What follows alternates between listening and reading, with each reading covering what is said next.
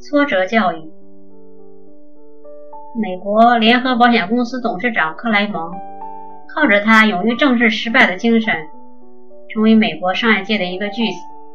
他小时候非常喜欢下国际象棋，那时他每天都要和他的父亲对弈一盘。小克莱蒙下棋非常认真，总是一丝不苟地走好每一步。偶尔，他也能真的凭实力赢下父亲一局，但在更多的情况下，都是父亲为培养他对国际象棋的兴趣，故意输给他。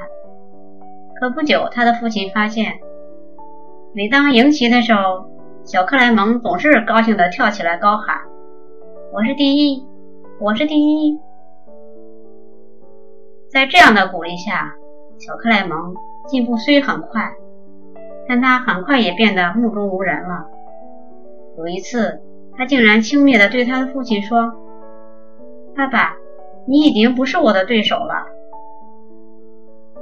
再给你学，我不会有什么进步了。”这时，父亲才意识到自己对孩子的鼓励过了头，孩子的嚣张气焰要尽快的给扑灭掉，不然，孩子过于自负。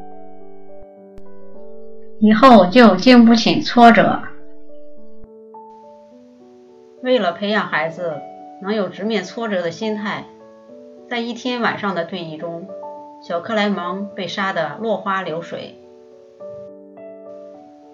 一盘、两盘、三盘，不到一个小时，小克莱蒙就被父亲收拾了好几盘。父亲每次赢棋后，他也学着小克莱蒙的样子高呼：“我是第一，我是第一。”这时，小克莱蒙的脸总会涨得通红。